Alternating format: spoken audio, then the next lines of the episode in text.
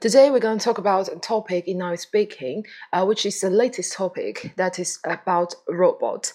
The topic is not easy to answer, so I'm going to give you some ideas, and you can use ideas to make your own answers. OK，今天给大家讨论这个话题呢，就是雅思口语最新的一个题目呢，叫做机器人儿。那这个题目呢，有一个题目比较难回答，就是 Will the robots change our society significantly？机器人会很大程度的改变我们的社会吗？那这个题呢，应该怎么去回答呢？给大家补充三个点。第一个点呢，其实就是 机器人肯定是会改变社会的，这是它一个大体的思路。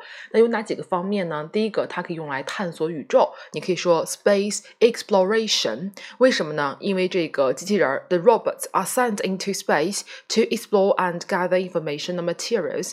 机器人可以被送到宇宙空间中去，用来探索以及收集一些信息以及材料，对吧？They are able to go deeper into space and humans can。他们可以比人类去到宇宙中更深的一些层次，所以说这是我们用它来探索宇宙空间。第二个呢，叫做 domestic housework，可以用它来做一些家务呀，对吧？Might one day be useful in doing housework such as gardening and washing up。它可能有一天在家务方面是会非常非常有作用的。你比如说，它可以帮助我们除草呀、种花呀，帮助我们做一些洗碗啊、清洁的工作、洗衣服啊等等。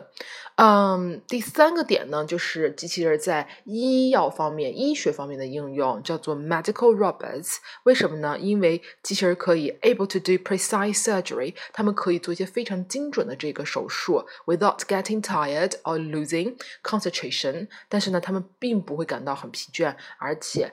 也不会就是失去他的这个注意力，对吧？More precise in their movements，他们在他们的这个动作的精准性方面会更加的强。所以说呢，这些都是我们可以去说机器人的点。